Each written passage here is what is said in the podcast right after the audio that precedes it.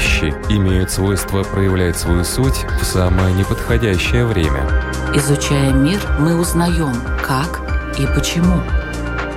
Природа вещей. От маленьких до самых больших. От известных до самых загадочных. От простых до самых сложных. В подкасте и на Латвийском радио 4.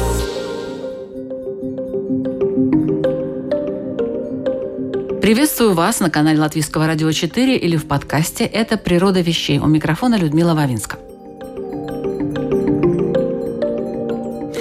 Психологи пользуются достаточно обширным инструментарием, большую часть которого составляют разного рода тесты. И чаще всего они текстовые, то есть человеку надо ответить на предложенные вопросы. Авторы текстовых тестов посвящают много времени разработке концепции, структуры заданий и самим вопросам, чтобы испытуемый правильно их понял и ответил максимально искренне на каждый из них. В этом деле очень важна смысловая нагрузка языка, которую в полной мере ощущает тот, для кого этот язык является родным, или человек, живущий в данной среде и использующий этот язык постоянно долгие годы. Для психолога и его клиента бывают крайне важны особенности, некие тонкости языка. А если тест и его интерпретация изначально были составлены на другом языке, вот тут и возникают, так сказать, трудности перевода. Как с ними справляются специалисты, узнаем об этом у клинического психолога Анны Кашиной. Добрый день. Здравствуйте.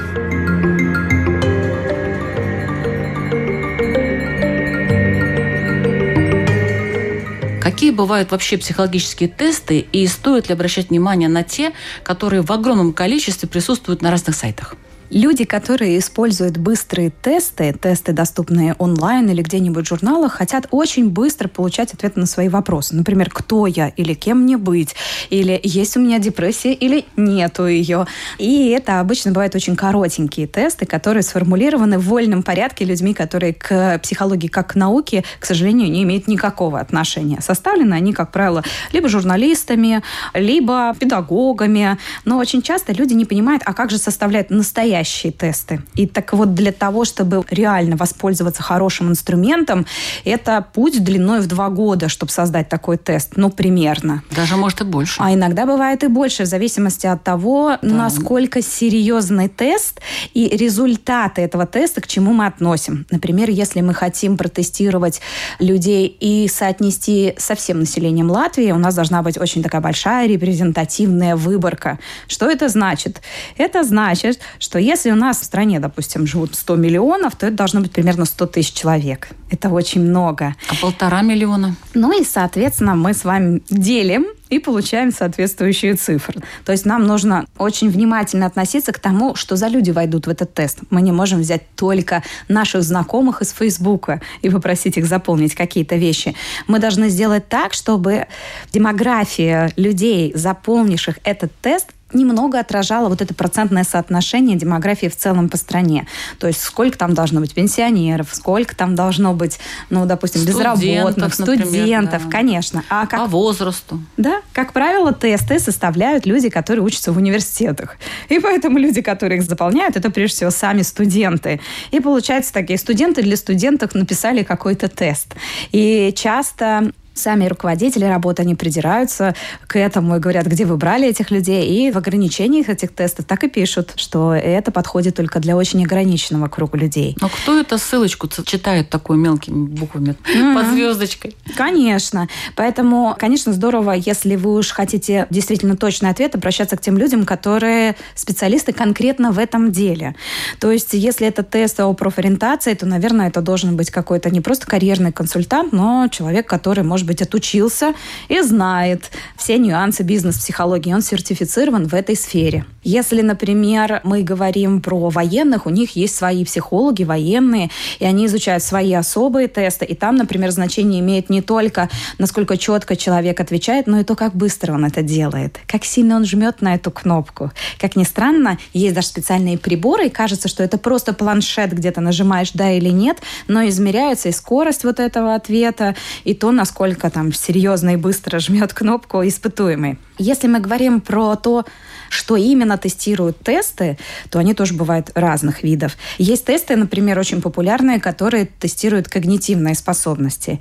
И они тоже отличаются друг от друга. Например, если мы хотим понять, может ли этот человек сдать новый экзамен по латышскому языку, и мы хотим определить, хватает ли у него памяти, внимания, мышления, то это, скорее всего, будет тест для взрослого человека. Это будет тест, который определяет, ориентируется ли он вообще во времени как быстро он запоминает эту информацию и сколько он ее может хранить в своей голове. И это будет короткий тест, потому что, скорее всего, его будет заполнять пожилой человек.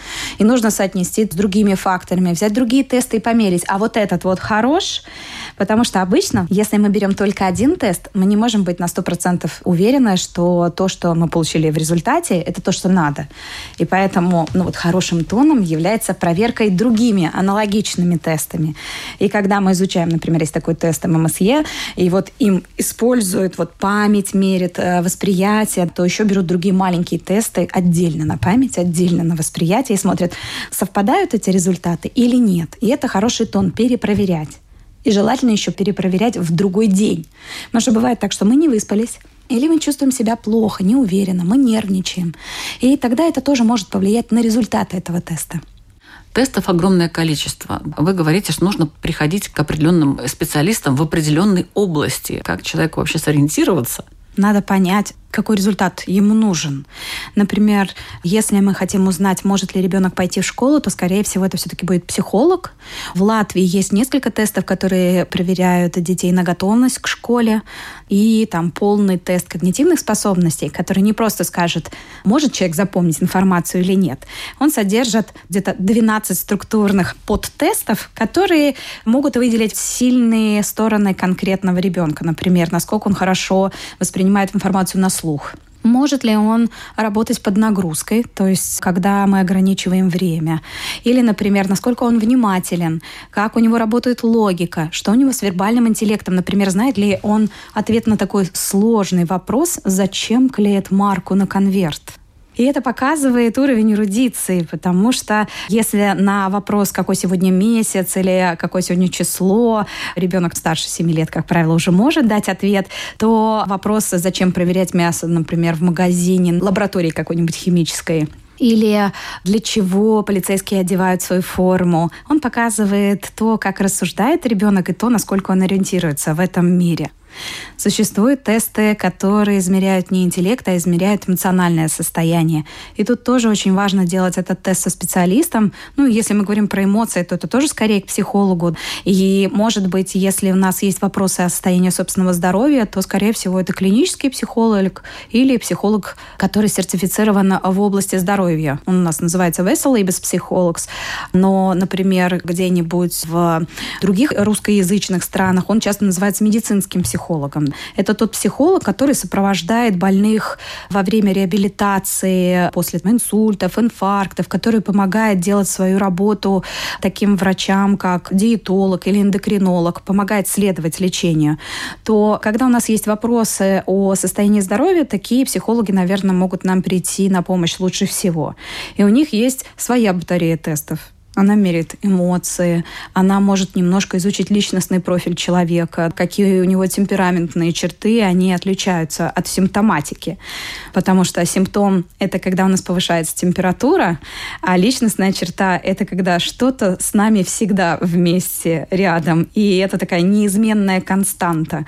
И такие психологи могут нам вот помочь определиться с тем, кто мы, какой мы породы, сколько у нас энергии, например, насколько мы являемся открытыми или закрытыми людьми, и посмотреть, в каком сейчас мы агрегатном состоянии находимся. И такие психологи часто готовят заключения для врачей. Ну, например, когда нам нужна какая-то комиссия медицинская, то есть мы готовимся, например, к получению инвалидности, или, может быть, нам нужно освобождение от экзамена. А или... бывают судебные психологи? Бывают судебные психологи, и это отдельные когорты психологов, потому что они умеют писать правильную бумагу. Они пишут тем языком, языком, которые поймут и будут читать в суде. И очень часто эти люди помогают в переговорных процессах, например, когда идет вопрос о лишении прав об опеке или наоборот о присвоении права опеки, когда существует вопрос, с кем из родителей лучше остаться ребенку, когда идет вопрос притворяется человек больным, или он действительно душевно болен и не контролирует свои действия. И да, там тогда нужны особые методы тестирования. Дерзкие теории, смелые гипотезы, предположения, которые завтра могут стать аксиомами. Природа вещей. Программа обо всем, что нас окружает –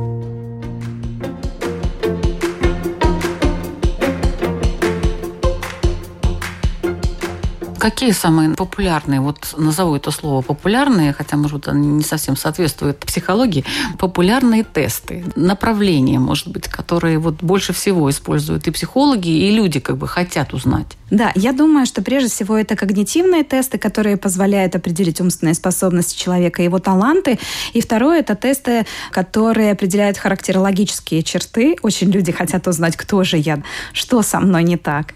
Это такие два отдельных раздела, можно сказать. И, конечно, если мы говорим о молодых людях, о детях, они очень любят всякие проективные методики, они любят тесты интерпретативные. Те, которые интерпретирует специалист, прошедший специальное обучение. Ну, например, дом, дерево, человек. Стандартно я вот нарисую, а вы мне скажите что-нибудь такое обо мне. Или, например, когда ребенок разукрашивает и находит себя, есть такое деревце, и там много-много человечков сидят, и они в разной степени... В разные позы. Да, там. взаимодействуют друг с другом, да. или наоборот, одиночки. И вот такие тесты обычно очень любят дети. Ну, потому что они им просты, понятные, их легко выполнять, и каждый человек, прошедший такой тест, считает себя немножечко немножечко экспертом в этом да, деле. Да, да, да, да. Взрослые тоже, кстати, этот тест очень любят. Mm-hmm. Так что особенно вот это дерево, где человечки сидят в разных позах и по-разному взаимодействуют друг с другом. Тестов в Латвии много, но они наверняка все откуда-то переведены, переводные. У нас есть и авторские тесты. Например, латвийский клинический тест, он является авторским тестом. Его разработали здесь, в Латвии. Но да, действительно, очень много методик мы используем а, зарубежных, и мы их адаптируем. Например, очень популярный такой тест Ахенбаха. Его очень часто делают для того, чтобы понять, находится ли человек в депрессии или в какой-то большой тревоге. И он используется для детей, и он такой интересный. Он дается одновременно и родителю, и ребенку. И можно посмотреть не только, как сам ребенок оценивает, но и то, насколько велика разница между тем, каким его видит родитель и как он видит себя сам. И это очень интересно, потому что чем больше эта разница, тем меньше у них внутри контакта и диалога, и мы можем что-то говорить про близость, про открытость, про то, как мы налаживаем коммуникацию. И эти тесты, конечно, адаптированы на латышский язык. И да, это требует тоже отдельного отдельной работы для того, чтобы тест из англоязычного превратить в латышскоязычный, это прямо отдельный труд. Ну вот расскажите, как это все происходит. Впервые мы обнаруживаем этот тест на иностранном языке.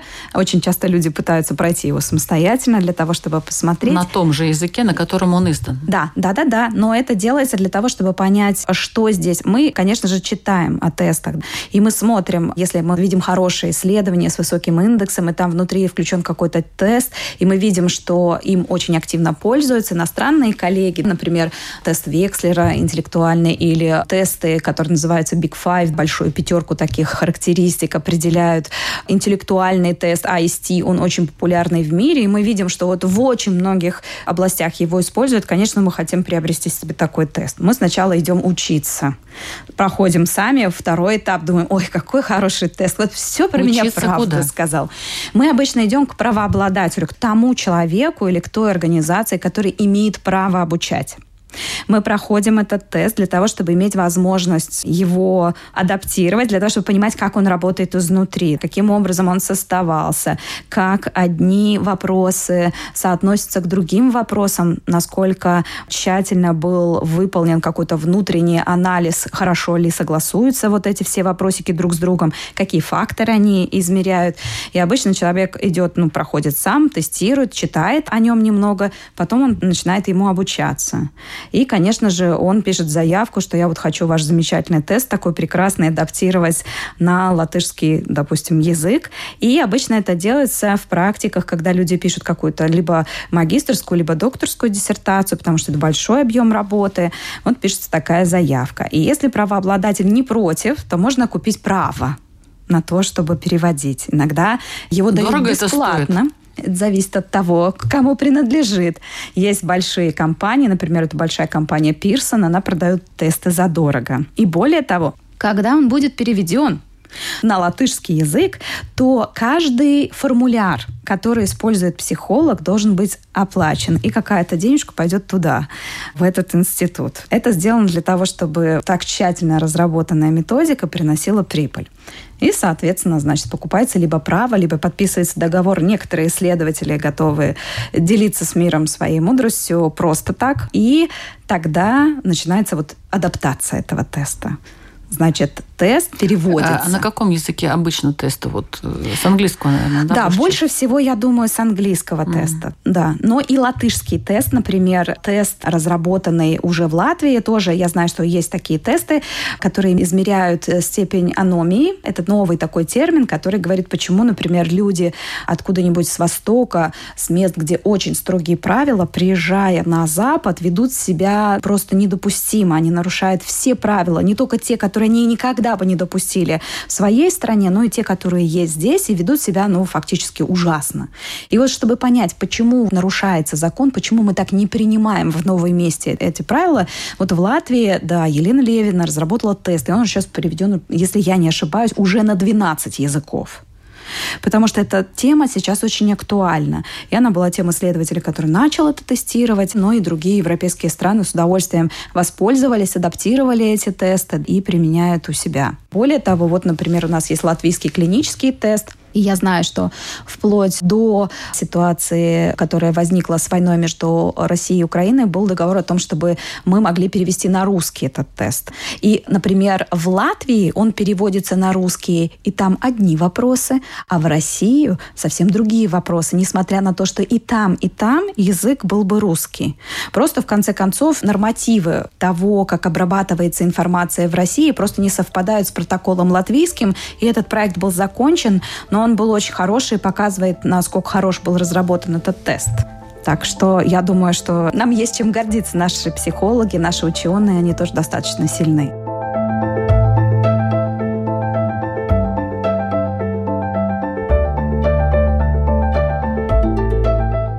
Это «Природа вещей». Сегодня о психологическом тестировании, тестах и их адаптации к новой культуре. Мы говорим с клиническим психологом Анной Кашиной.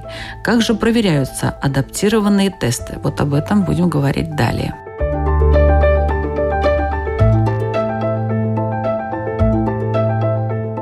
Когда тест переведен, кажется, что вроде как вот оно все, теперь-то можно. Нет, не тут-то было. Во-первых, когда мы переводим какой-то тест, мы используем много вариантов мы пытаемся один и тот же вопрос спросить очень по-разному. А потом, после того, как мы получаем первые результаты, мы смотрим, как это сформулировано, мы можем отдать первое. Это тест экспертам. Это первый метод. Каким Когда, экспертам? Например, люди, которые занимаются тестированием в области личностных факторов, они прям смотрят и говорят, ой, нет, вот здесь вот очень непонятно сформулировано, давайте сформулируем по-другому. То есть мы спрашиваем экспертов.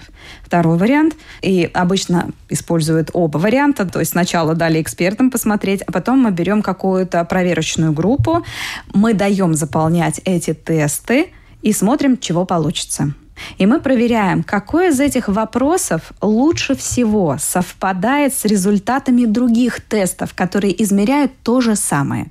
Например, мы измеряем депрессивное состояние человека, и мы даем дополнительный тест, который измеряет депрессивное состояние. И смотрим, полученный ответ здесь похож на этот полученный ответ. И сравнивая друг с другом, мы можем посмотреть, какой именно пункт, какой именно вопрос был сформулирован так, чтобы оба ответа совпали максимально максимально точно. И тогда остальные вопросы, например, могут исключаться. Второй вариант, который мы еще можем применить, это так называемый факторный анализ. Мы тоже смотрим, насколько конкретный вопрос точно описывает определенные вещи. Это сложный статистический метод, но он достаточно быстро вычленяет ненужные вопросы. Мы их просто оттуда убираем для того, чтобы облегчить этот тест. Потому что задать 100 вопросов легче, чем 500. И для многих людей очень сложно заполнить такой большой тест там, в 300-500 вопросов. Это огромное количество труда. И в конце такого тестирования ты уже теряешь концентрацию внимания и вообще забываешь, что от тебя хотят. И точность и достоверность такого тестирования падает. Поэтому стараются оставить только самые-самые лучшие вопросы, которые лучше всего отображают то, что нужно. И вот когда первый результат получен, переходит к второй фазе. Убрали все ненужные вопросы, получилась новая версия. И мы даем этот тест заполнять еще раз для того, чтобы посмотреть, насколько точно сформулировано, какие вопросы должны стоять за какими. Потому что мы не можем взять и поставить все тесты, допустим, на все вопросы, которые соответствуют, например, депрессии в одном кусочке. Потому что нам нужно их немножко смешать с другими. И нам нужно вот такая структуру этого теста разделить между собой, а потом подумать еще, как правильно подсчитать. Какой коэффициент, например, может присвоен быть каждому из этих ответов. И это тоже зависит от того, какие результаты получены на первоочередной выборке. Как правило, каждый фактор, который мы измеряем, требует примерно 30 человек, чтобы проверить. То есть, если мы измеряем 7 факторов, 7 умножаем на 3, и получаем по крайней мере 210 человек, которые будут тестировать вот изначально то, насколько хорошо это сформулировано. И что делается потом? Получился готовый результат. Мы структурно все так красиво разложили на листочке – Теперь мы переводим этот тест обратно на английский язык, например. Зачем? Для того, чтобы посмотреть, насколько точно и понятно. И, как правило, эта английская версия переведенная дается на вычетку тем людям, которые изобретали этот тест, и они говорят, они вообще вот это имели в виду или нет? Или мы очень далеко ушли в интерпретации? И, как правило, это должно быть согласовано. То есть надо понимать, что мы можем в своем творчестве и желании приспособить этот тест к современным реалиям уйти слишком далеко от первоначального варианта, и это уже будет другой тест. И поэтому идет обратный перевод, и он тоже оценивается. Мы смотрим, насколько действительно точно мы сформулировали именно то, что мы хотели. И если это соответствует требуемым нормам, тогда мы говорим, да, отлично, можем запускать пилот. Так, а как же культура, вот это восприятие, различия и так далее? Именно в этом моменте, когда мы смотрим, как сформулировано, мы, как правило, берем адаптацию. Ну, например, если мы можем спросить человека, где находится Нью-Йоркская биржа, то, наверное, на этот вопрос проще ответить человеку, который живет в Нью-Йорке. А для Латвии, наверное, это будет другой вопрос. Может быть, где находится статуя свободы. И, конечно, все равно идет какая-то адаптация в этом плане. То есть, понятное дело, если мы измеряем общий уровень знаний, не интеллекта кристаллического или флюидного, такой, который у нас заложен от природы, а тех знаний, которые мы получили, мы будем адаптировать, например, под школьную программу. Понятное дело, что, наверное, в Китае изучают историю Китая, а в Латвии изучают историю в Латвии. И в школе мы переводим китайский тест на надо будет как-то приспособить. И вот именно на этом моменте выборки мы поэтому и переводим обратно, чтобы показать, а что же мы изменили, чтобы не уйти слишком далеко. Ну вот есть еще ведь такие моменты, когда традиции определенные есть э, у народа скажем, он более открыт или наоборот очень закрыт, и тогда некоторые вопросы вообще не подойдут. То человек не скажет, не ответит на них, потому что, ну, как бы это неприлично и нехорошо и так далее. Существует некоторая разница в том, как на одни и те же вопросы ответят люди разных цивилизаций, скажем, западной цивилизации или восточной культуры. Как на это ответят, например, мусульмане или христианин. То есть то, что является нормой в одной культуре, может не является нормой в другой культуре. Поэтому если мы говорим о работе, например, с беженцами, очень часто мы сразу пишем это в виде ограничения ну, например, если мы пишем заключение, то мы должны написать, что у нас есть разница в культуре, в мировосприятии, а что является отягощением, на что следует давать скидку. Или, например, если человек пришел в очень возбужденном состоянии, мы тоже делаем поправку на ветер, и мы говорим, что он находился в определенном измененном состоянии, он очень тревожился или случились какие-то страшные события, которые могли повлечь изменение результатов этого теста. Потому что, согласитесь, даже если это не тест, а просто вопрос «как дела?», то мы ответим по-разному в зависимости конечно, от своего конечно. эмоционального состояния. Вот э, такое слабое место тестов, потому что действительно человек может в разном состоянии по-разному отвечать. И при том у него даже и когнитивные способности немножко там меняются. Этот уровень.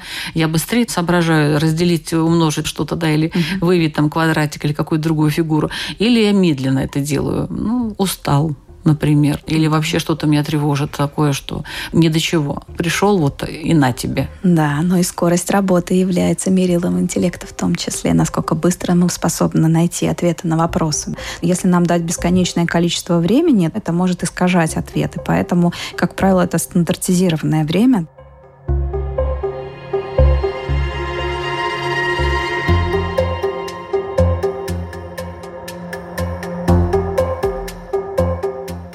Но надо понимать, что тест в интернете сильно отличается по результатам от того, который вы будете делать со специалистом.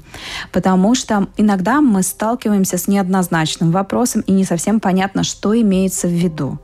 Я обычно не сплетничаю. Обычно это когда? Да, вот это вот слово «обычно» меня тоже всегда раздражало в тестах. Как часто? Я часто сержусь на людей. Часто это сколько? Один раз в день? Один раз в неделю? Один раз в месяц?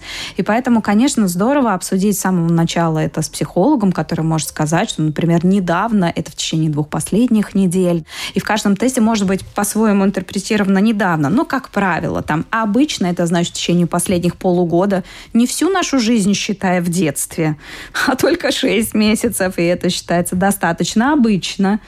И мы поэтому снова и снова должны столкнуться с тем, что некоторые тесты, к сожалению, нельзя сделать онлайн и самостоятельно. То есть, да, если есть ограничения, например, в ковид, но тем не менее здорово, если есть кто-то, кто может объяснить этот тест.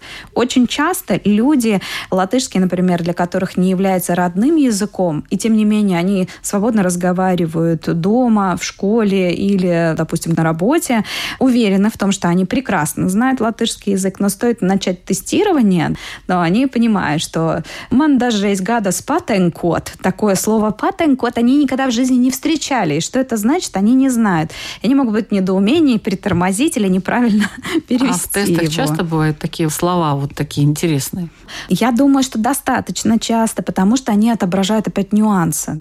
То есть сколько эмоций мы с вами можем выразить на иностранном языке, наверное, основных пять точно. А вот эти все нюансы, когда градация, даже на русском иногда бывает сложно. Когда я очень сердит, я в гневе. А, например, когда я немножко сердит, я зол. А до этого еще немножко, это как называется? Ну вот я сейчас задумалась. Ага, да, правда? Да. Бывает сложно, правда, найти свою линейку эмоций даже на своем родном языке. И очень часто поход к психологу, он начинается с того, что мы договариваемся вот на ноль я раздражен, это единица отчета, на 10, понятно, я теряю контроль над собой, а вот 4 это что? И как оно отличается от 7? То есть вы начинаете сначала проговаривать этот словарь что я чувствую, как это может называться, что в этот момент происходит у меня в теле, где отображаются эти чувства, потому что сильные чувства, они очень часто имеют отклик телесный. Что в этот момент я думаю, Например, каждый раз, когда я очень сердит, я думаю очень похожие иногда вещи, и что я делаю – в этот момент, то есть каковы мои действия в результате этих эмоций. И через все эти три показателя мы можем измерить, где мы находимся.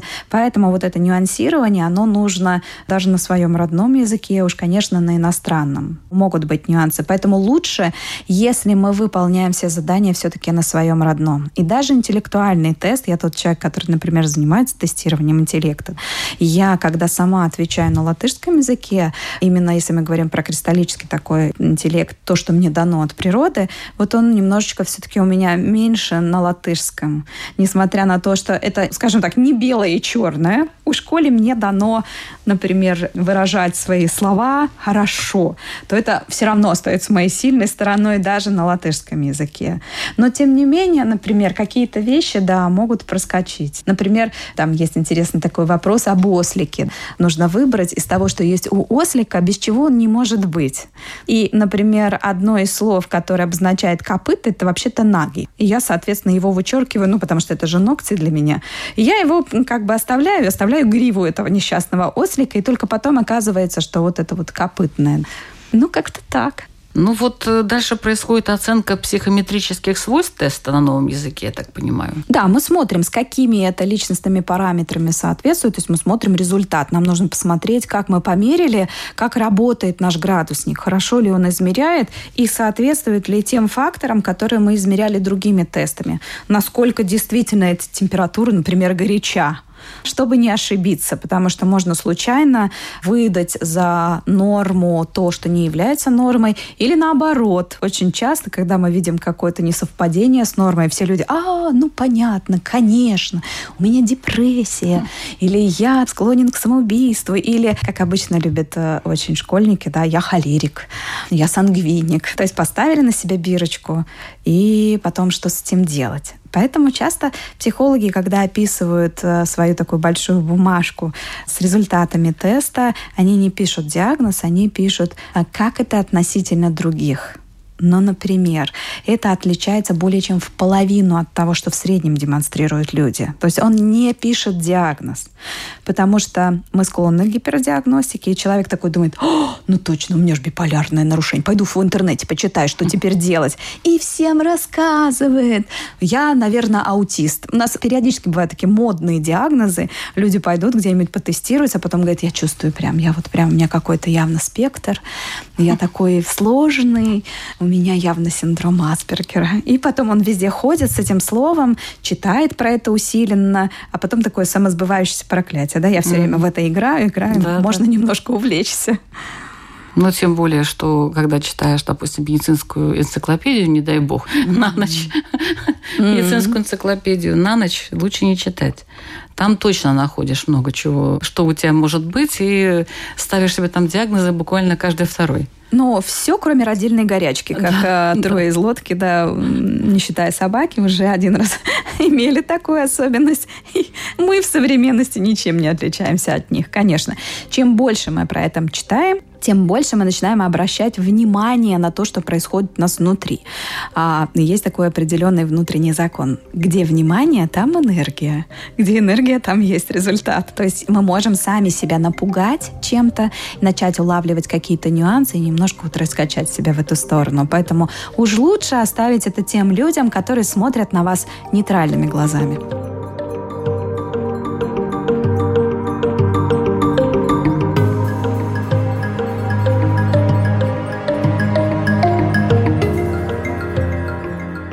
Вот инструкции для прохождения теста должны быть переведены и адаптированы. Да, обязательно адаптированы. И обязательно должна быть отдельная инструкция для человека, который заполняет этот тест, и отдельная для того, кто его проводит. Как много мы можем, например, помогать респонденту. Можем ли мы повторять этот вопрос повторно, особенно если это тестирование интеллекта? Когда нам стоит прекратить задавать вопросы определенной группы? Например, если человек не справился с пятью э, заданиями подряд, надо ли продолжать? Или, может быть, уже достаточно? Когда прервать это тестирование и перейти к другой группе вопросов, которые, может быть, измеряют что-то другое. Можно ли вернуться к изначальному вопросу? Потому что некоторые тесты, помните, там все ответы перемешаны, и мы специально специально тестируем так, чтобы не было видно предыдущего вопроса, чтобы «а что я там отвечал? Что я там отвечал? Ну-ка, ну-ка, давай-ка». Но нам важно посмотреть, всегда ли человек отвечает одинаково, чтобы посмотреть внутреннюю согласованность ответов. Быть может, если все очень диаметрально противоположно, то он дает ответы на обум. А быть может, он иногда в желательных местах воображаю себя таким социально приемлемым человеком. Ну, все хотят выглядеть лучше. Конечно, но когда мы закладываем норму, то есть вот настолько лучше это хорошо, а вот столько уже, наверное, не работает. Вот это уже нужно отсеять, и мы тогда прям выводим этот индекс отдельно для того человека, который оценивает ответы, чтобы он мог сделать поправку на ветер, и чтобы он понимал, этот тест был достоверным или нет. Обычно в тесты, например, ставят отдельную шкалу лжи. И там есть 12-13 да, вопросов, да, да. на которые мы можем опереться. Не обманывал ли человек сам себя? Я не говорю, что он осознанно это делает, но иногда он сам себе врет. Да, допустим, воровали ли вы когда-нибудь в магазине? Если я не воровала никогда в магазине, а это вопрос на ложь, между прочим. Как будто считается, что человек все-таки когда-то воровал в магазине. Как ни странно. Но это я про Кителла. Ну да, бывают такие вопросы, которые могут быть так интерпретативны. Но важно понимать, что обычно их бывает много. Не один, не два. Если там всего 300 вопросов, то этих вопросов будет штук 20. И где-то есть норма вранья, то есть можно смело где-то ответить так, как я считаю нужным, и это будет вполне в порядке. Ну, тут есть у меня моя личная боль, допустим, что в Латвии не переводятся тесты на русский язык, к сожалению. То есть вот сейчас я знаю, что ЛКПТ от 20 числа запускают клинический тест на русском языке, слава богу, но многие тесты, например, тест Векслера, он не адаптирован на русский язык в Латвии, и он тестируется для школ на латышском языке. Нет, но он же есть на русском. Да, но это для России, он не сделан для Латвии. И получается... Сильно отличается. Есть отличие. У меня есть и тот, и другой тест. Допустим, в России я прошла обучение на русском языке. В Латвии он немножечко другой все-таки. Есть разница. Предыдущая, получается, версия теста переведена. И поэтому, конечно, есть разница в результатах. Когда наши школьники отвечают на вопросы, видно, конечно, людей с высоким интеллектом, их ушки торчат везде. То есть, конечно, мы их можем и найти, и отсеять, но, к сожалению, есть разница. И иногда, например, когда я делаю делаю. Считается, что если человек учится на латышском языке, то он должен ответить правильно. Но я иногда специально перевожу и говорю, если бы он ответил на русском, был бы вот такой вот результат. По норме так не надо делать. Но я показываю разницу очень часто для того, чтобы объяснить, почему он не усваивает какую-то информацию. Потому что ребенок может быть очень умным, очень одаренным, например, прекрасно считать. Но если задача сформулирована на латышском языке сложно, он не может понять суть. И часто отвечает отвечает неверно именно из-за незнания языка. Родители отдали в школу, считают, ну, он же там пять лет учится, нормально, должно же быть результат-то какой-то. Недаром же он там штаны просиживает. А есть разница, все равно есть разница. И иногда бывает, когда вот это вот вопрос критичности, надо ли ему специальную программу, тянет ли он ее. Это становится таким очень важным критерием оценки. И поэтому для меня, как для психолога, это боль, конечно, что многие вещи я имею право как бы спрашивать только на латышском языке у русских детей. И это не совсем адаптивно, в общем-то. Поэтому я считаю, что делать вид, что русской выборки здесь нет, невозможно. То есть это абсурдно. И надо бы переводить, учитывая общее количество этих русских школьников, которые проходят обучение, особенно если это это идет вопрос о том, нужно ли освобождение от экзаменов, в каком эмоциональном состоянии он находится, потому что человек опять может не усвоить вот этих нюансов, может не понять, и зачастую бывает так, что ребенок светленький, умненький, хороший, все получается, но он просто не может ответить на некоторые вопросы, потому что не знает слов таких. А вот вообще русские в Латвии живущие, русские в России, mm-hmm. ваше мнение как психолога, чем они отличаются? Ой, тут, знаете, не гомогенная масса. Я думаю, что бывает здесь тоже линейка выборка, и там тоже есть такое, знаете, большой диапазон. И если мы сравним крайние шкалы в обоих, мы можем получить очень странные результаты. Давайте средний по Гауссу, так сказать. Я думаю, что наш менталитет в целом отличается. И если мы там возьмем одну из работ, которую я писала, она была о сказках, как ни странно, и о том, какие личностные черты присваиваются главным героям сказок в Латвии и в России. И очень интересно, что люди, описывая своих любимых героев, говорят, например, русские о смекалке, о смелости, о такой инициативности. А, например, в латвийских сказках очень много уделяется внимания трудолюбию, приверженности, ну, например, своей стране, патриотизму, тому, что ты должен вернуться в то место, где ты родился, оно и есть там самое прекрасное, к такой верности, наверное. Вот как бы другие добродетели прессовываются. Ну, и там, и там русскоговорящие? Но в целом, как бы и те, и другие люди, там было три варианта. Там были люди, которые говорят только на русском языке, люди, которые билингвальные, и люди, которые говорят на латышском языке. Это разные выборки. Тут мы с вами лезем в дебри, там надо открывать работу и прям смотреть. Но в целом, да, мы немножко отличаемся, конечно. Мы привыкаем к определенной дистанции. Но это видно и потому, как, например, общаются люди из больших городов с теми, кто живет где-то на селе. Когда мы привыкаем к скученности, к очень быстрым коммуникациям, у нас другой темп речи, у нас другая привычка к взаимодействию, к тому, что является нормальным и к тому, что является неуместным, может быть, в отношении тех людей, которые живут в другом темпе. И, конечно, я приезжаю, например, в Санкт-Петербург, я каждый раз спрашиваю, боже, у вас что, концерт был? Ага, говорит, мне концерт здесь каждые 10 минут, потому что выходит стадион из метро. И, конечно, люди, которые привыкают к такому количеству людей, к такой количеству нагрузки, они немножко другие. Это тоже надо учитывать.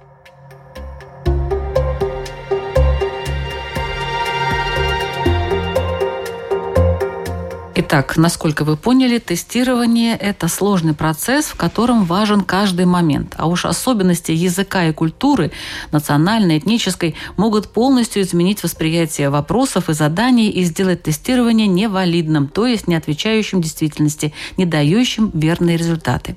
Вот почему каждый серьезный тест и его перевод надо стандартизировать и тщательно проверять по разным параметрам.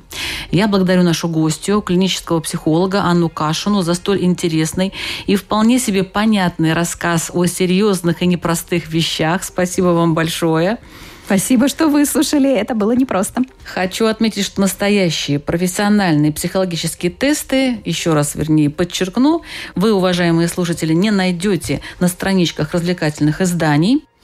И еще серьезными тестами надо уметь пользоваться, надо уметь их интерпретировать, а этому долго учатся в университетах. А начинать надо с природы вещей, прямо с выпусков, которые есть на страничке Латвийского радио 4 или в подкастах на платформах Spotify, CastBox, Яндекс.Музыка, Google и Apple.